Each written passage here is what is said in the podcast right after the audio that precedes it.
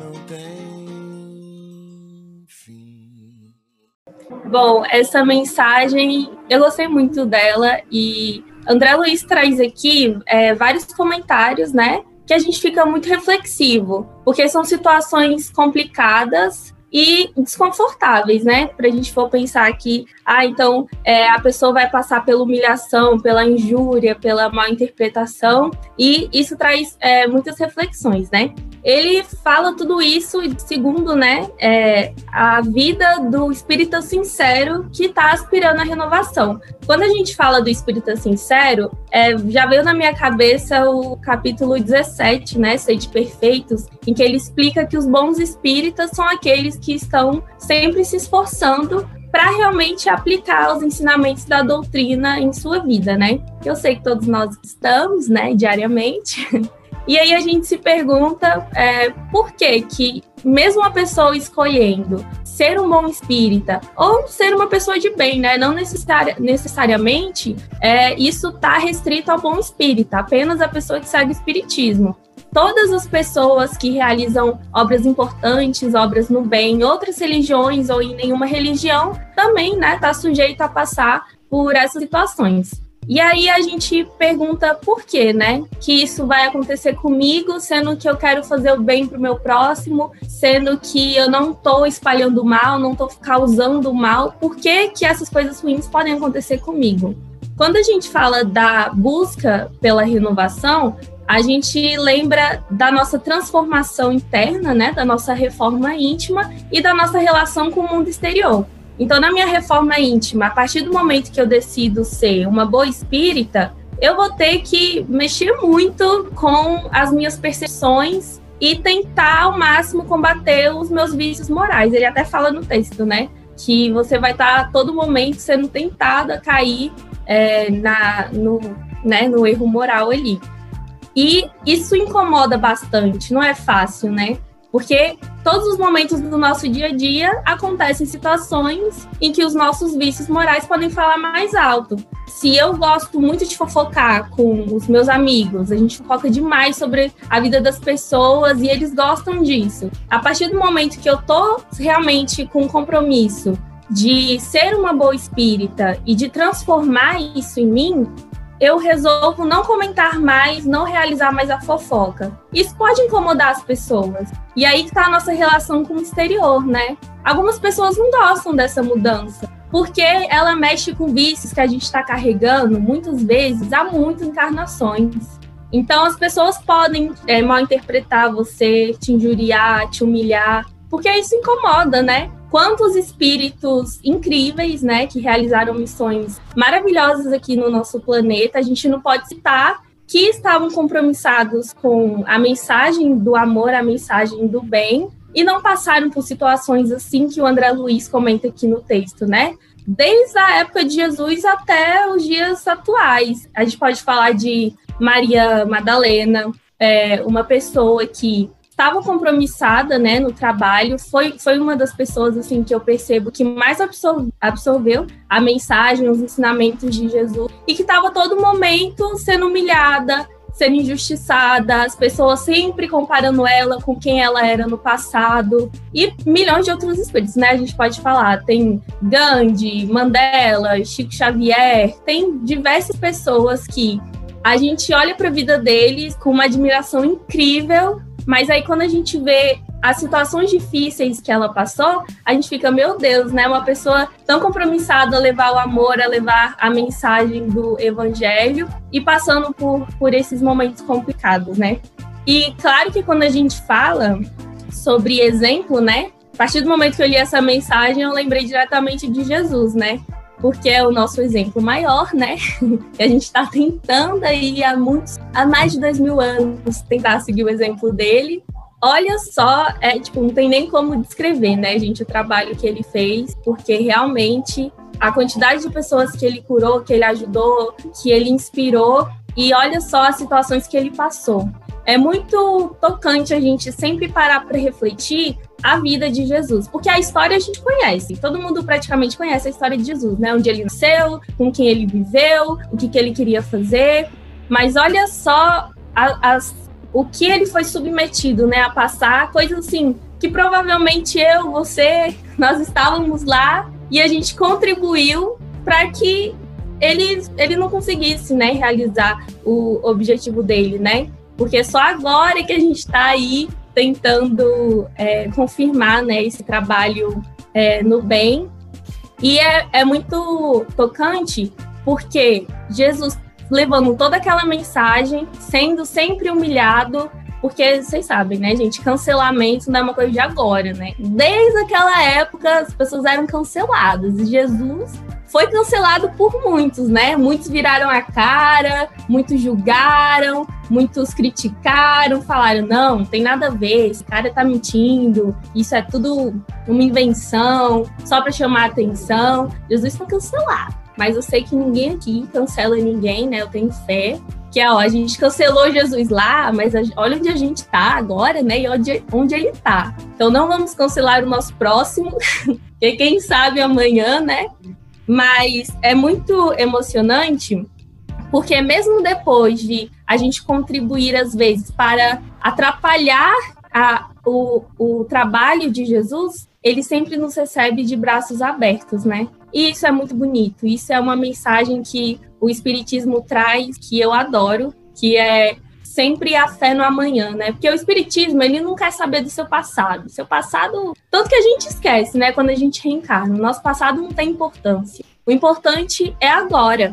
É o esforço que o bom espírita tem que fazer no hoje. O que a gente errou ontem não importa. O que importa é o esforço que nós estamos fazendo hoje. E esforço é a palavra principal, né? A gente sempre tem que estar se esforçando. Esses dias no culto no lar, a gente leu uma mensagem que eu já relacionei direto, né, com o comentário de André Luiz. É uma historinha, adoro historinha, gente. Se eu vivesse no tempo de Jesus, eu ia seguir ele assim, ó, para ficar ouvindo as histórias, que eu acho incrível. É uma historinha que um menininho chamado João, ele conta que quando ele era pequeno, ele era muito preguiçoso. Nossa, ele tinha preguiça de fazer as coisas, preguiça de mudar, preguiça de ajudar o seu avô. Ele gostava de ficar no que era confortável.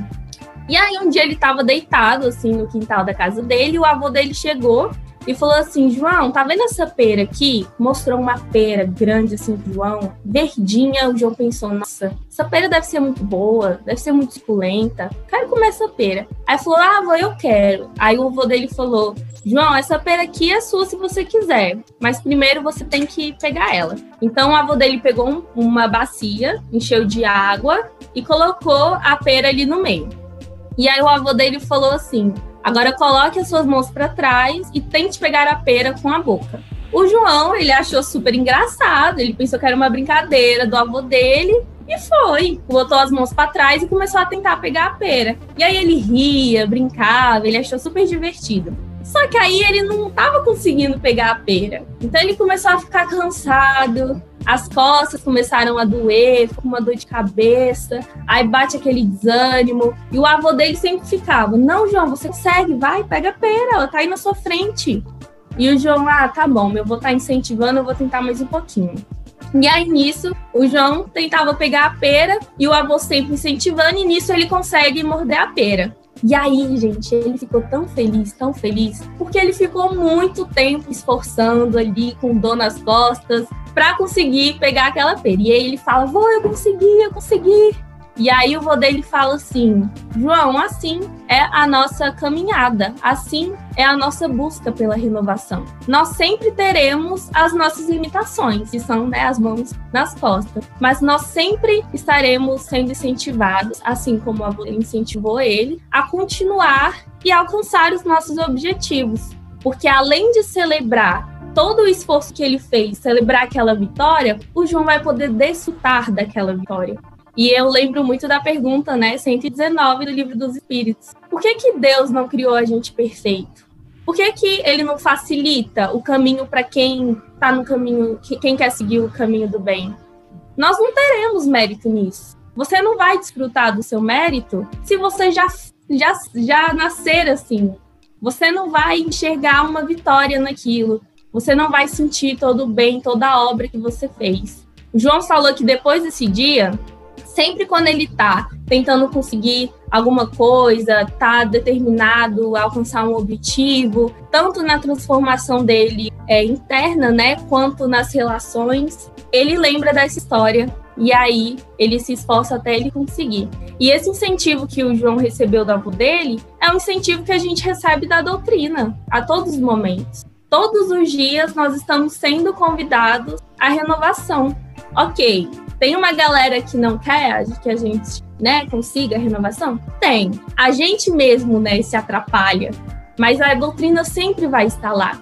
Por que, que o, é, o bom espírito, o espírito sincero, vai passar por essas situações difíceis? Nós estamos em um mundo de provas e expiações. Isso é natural, é natural e inevitável.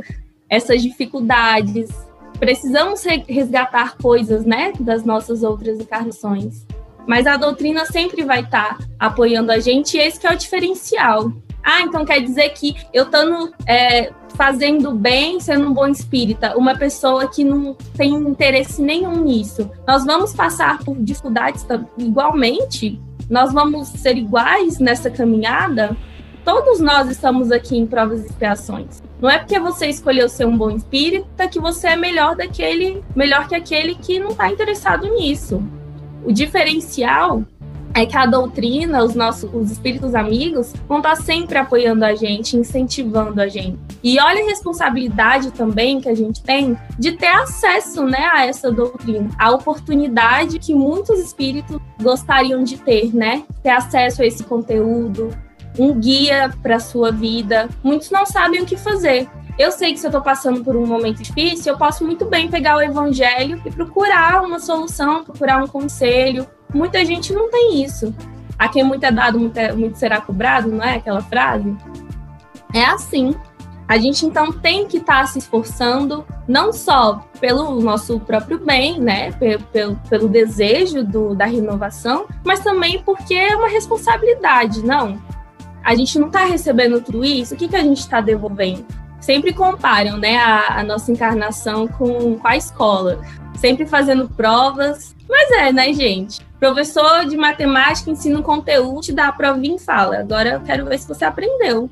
Na doutrina também é assim, tem a provinha, né? Tem a teoria, que não é o mais importante, mas aí tem aquela prova da prática. Porque eu ler aqui sobre a caridade, eu posso decorar o capítulo, Posso decorar várias frases no Evangelho, mas aí eu quero ver você colocar na sua vida, né? Colocar em prática. Que é muito difícil, né? Estamos aí até hoje tentando.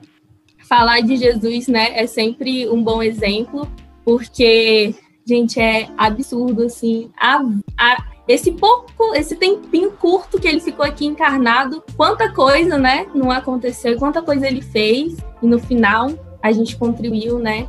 Para que ele fosse crucificado. E, no, e na crucificação ainda ele diz, pai, perdoa. Gente, se eu fosse crucificado naquele tempo, eu ia dizer, pai, perdoa. Não, né? Eu ia falar, pai, jogue um raio nessas pessoas. Então a gente tem muita coisa ainda a aprender com ele.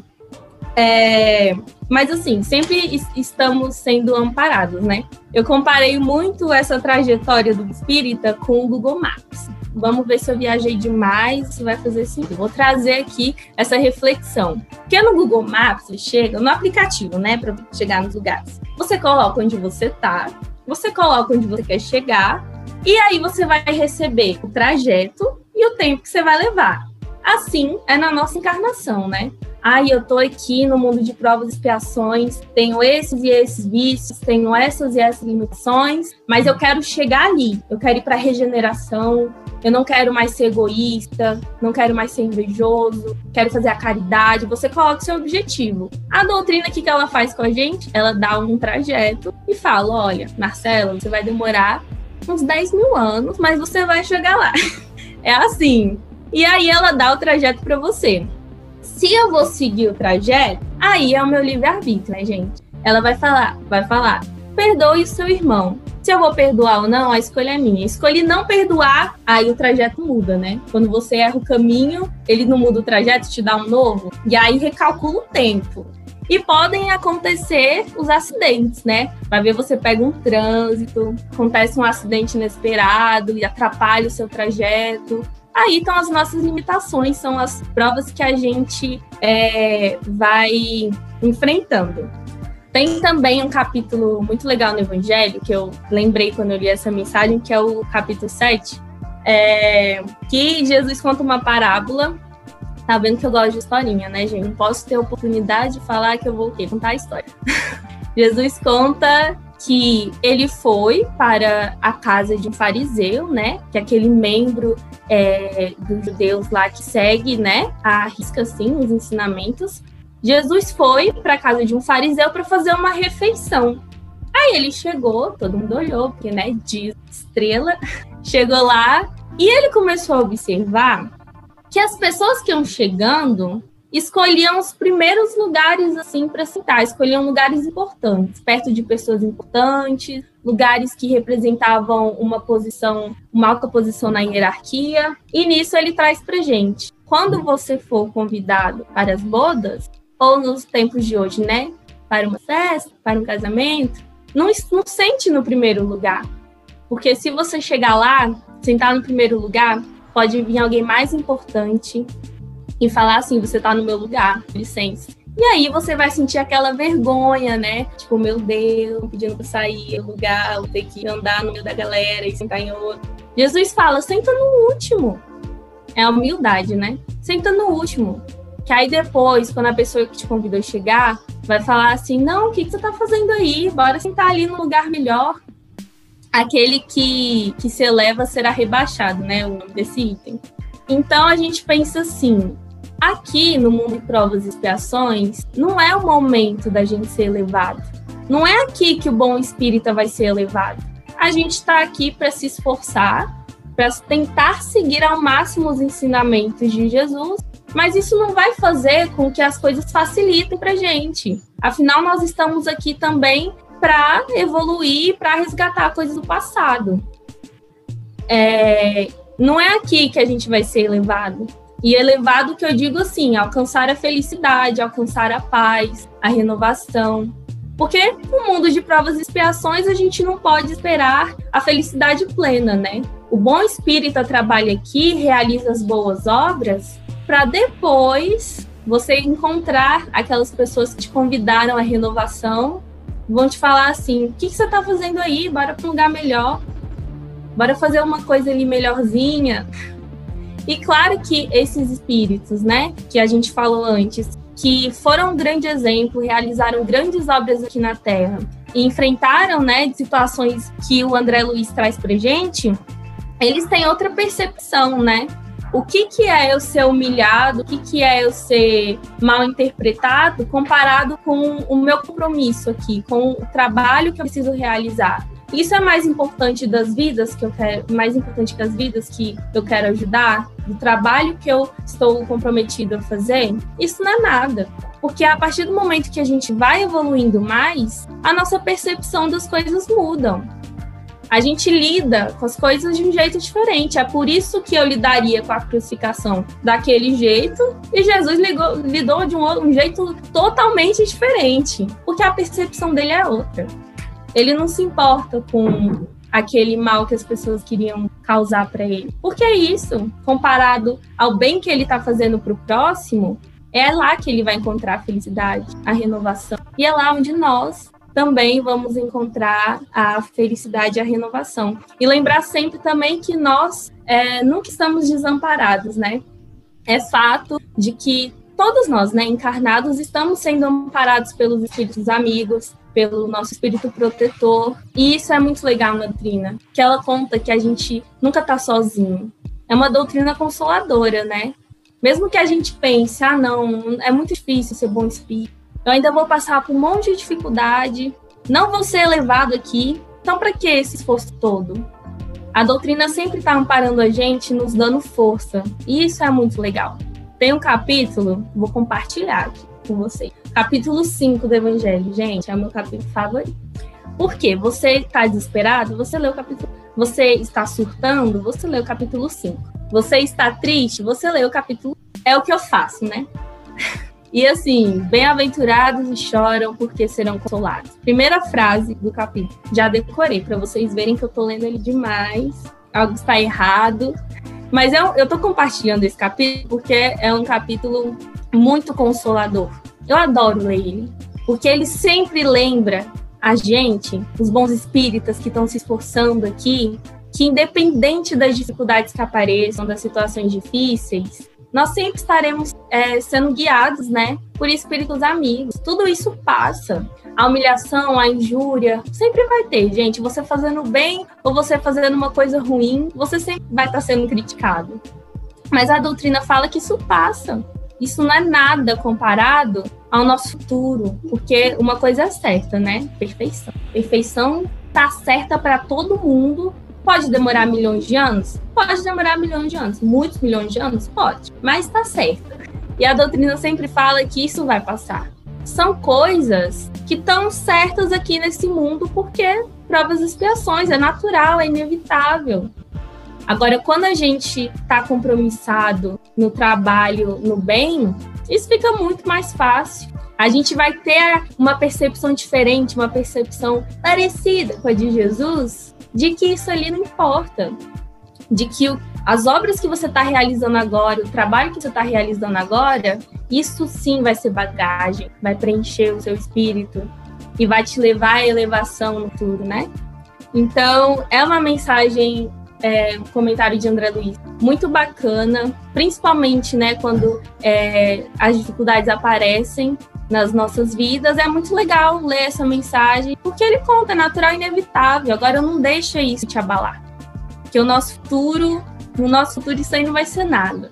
O que importa é toda a bagagem de transformação, de renovação que a gente vai estar tá carregando com a gente. Então, eu gostei muito dessa mensagem. Espero também que vocês tenham gostado. E é isso, o comentário que eu tinha para fazer sobre ela. Tudo bem, Marcela. Adorei a parte do Google Maps, que eu estou sempre recalculando minha jornada. Eu estou sempre. eu estou sempre voltando. Vou e volto assim. É para cá, pega a direita e fala assim. Aí leva o tempo que era para levar uma hora, tô levando duas. E ainda não cheguei. Fica tão confuso que aí a gente volta pro zero, né?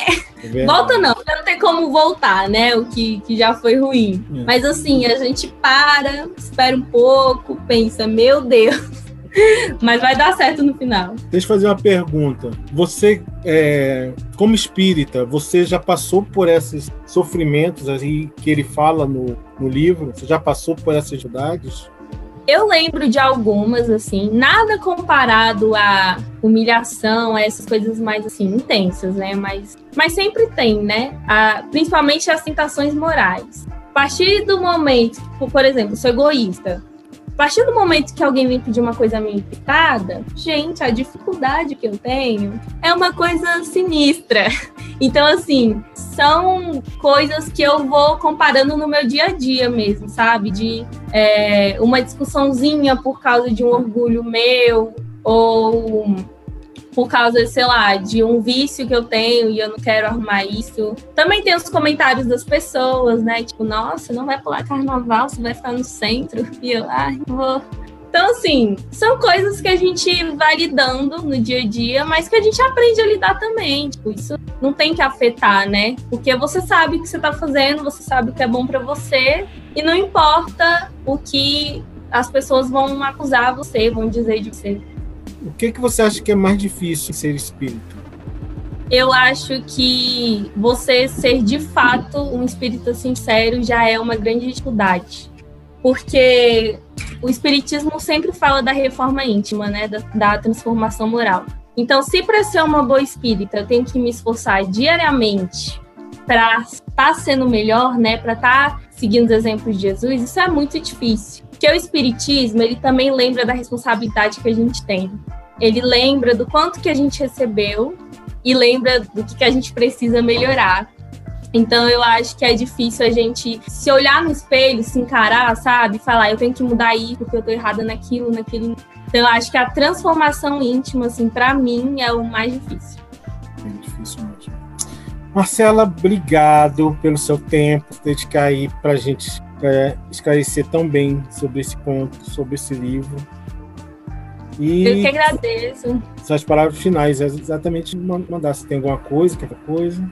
Ah, só queria dizer queria dizer muito obrigada, foi uma oportunidade muito bacana. Gostei muito de é, me aprofundar nesse texto, estudar sobre isso, lembrar das coisas, né, comparar com as coisas que eu já estava aprendendo. Então, para mim foi muito enriquecedor. Então, só agradecer.